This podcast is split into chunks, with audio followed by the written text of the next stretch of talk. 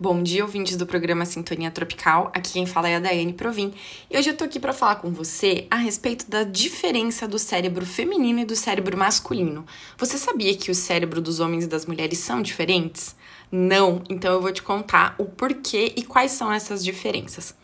O centro de comunicação e o centro da memória emocional são maiores no cérebro feminino do que no masculino.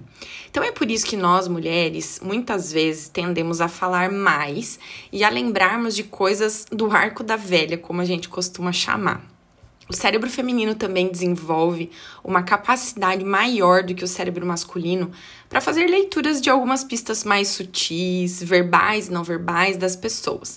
E por isso somos muito intuitivas e tendemos a ser mais conectadas com as nossas emoções. E são as diferenças no cérebro feminino também que explicam por que nós mulheres valorizamos essas qualidades acima de tudo e de todos porque ficamos tão indignadas muitas vezes com o comportamento das pessoas que não levam em consideração as mesmas qualidades nesse caso, né? As pessoas com o cérebro mais masculino.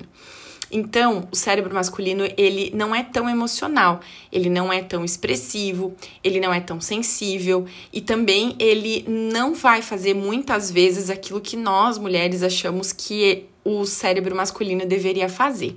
Então, a gente precisa entender que todos os seres humanos possuem um lado masculino e um lado feminino, e que essas diferenças são reais a nível cerebral, a nível físico no nosso corpo.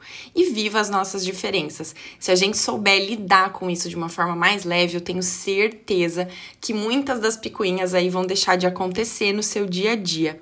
E você, me conta, tem tido alguma dificuldade por ter um cérebro mais feminino ou por ter um cérebro mais masculino?